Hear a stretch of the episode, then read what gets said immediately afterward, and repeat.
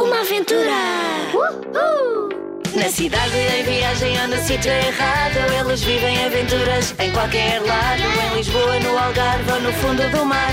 Junta-te a eles e vais-te passar. A Teresa, a Luísa com o caracol. O Pedro, o João e o amigo feial O Chico à janela da casa assombrada. Junta-te a eles e não falta nada. Vejo que são iguaizinhas. Apeteceu-me armar em parvo. Desculpe. Uma aventura! É uma aventura, é uma aventura, é uma aventura, é uma aventura, é uma aventura que vai começar. Uma aventura secreta. As nossas amigas gêmeas e os três rapazes são muito diferentes uns dos outros, mas todos gostam de praticar desporto. E como alguém lhes falou num professor novo, que estava a dar aulas num novo ginásio, resolveram ir lá saber quais eram as modalidades desportivas em que se podiam inscrever. Uma aventura.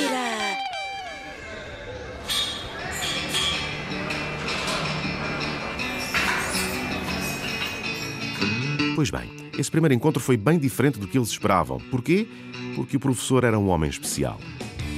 Quando os viu chegar, fez uma espécie de vénia à moda dos japoneses e apresentou-se. O meu nome é Edmundo. Depois, disse-lhes que tinha ficado contente porque lhe apareceram ao fim da tarde e justificou-se com uma frase em verso. Quem faz amigos ao entardecer, nunca mais os poderá esquecer. Eles acharam graça, mas ficaram calados por não saberem como haviam de continuar a conversa, o que, aliás, não foi preciso, porque o professor Edmundo olhou para as gêmeas e fez um comentário inesperado. Vejo que são iguaizinhas, por isso é que conseguem falar uma com a outra, sem abrir a boca.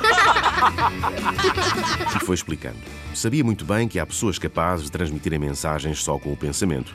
E acrescentou que ele, por acaso, até conseguia falar com os animais por transmissão de pensamentos. Seria possível? Estaria a brincar? Não estava. Com o ar mais sério deste mundo, garantiu-lhes que era verdade, que aprendera no Japão e que essa modalidade até tinha nome: Sairó. João ficou logo em pulgas para aprender Sairó, na ideia de que ainda se entenderia melhor com o seu cão feial. O professor mirou de alto a baixo e assinou que sim. Deves ter jeito, para ti deve ser fácil, pois tens cara de quem adora animais. Vamos experimentar. As gêmeas também se mostraram interessadas. Nós também temos um cão, o caracol. Está bem, experimentamos. Mas nem toda a gente consegue aprender sairó. Elas garantiram que conseguiam e trataram logo de se inscrever. Quanto ao Pedro, quis consultar o folheto onde estavam escritas as outras modalidades e decidiu pensar melhor antes de resolver. Chico, esse, não hesitou. Inscreveu-se em Karatê. Depois de tudo tratado, despediram-se. Não se atrasem.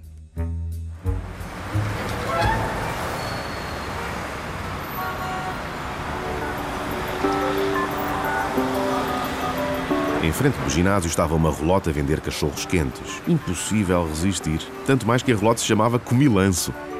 Luísa ainda lembrou que os cachorros não são lá muito saudáveis, mas o Chico, sempre cheio de fome, apressou-se a lembrar que de vez em quando não fazem mal à saúde.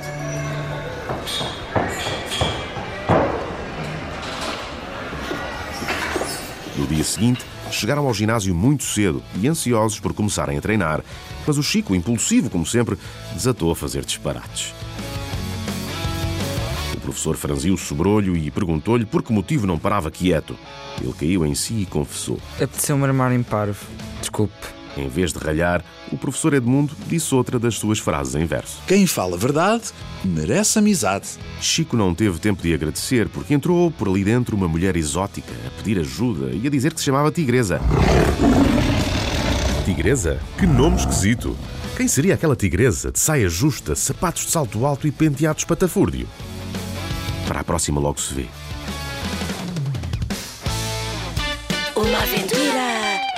Não percas o próximo episódio. O problema é que agora, agora. Uma aventura de Ana Maria Magalhães e Isabel Alçada.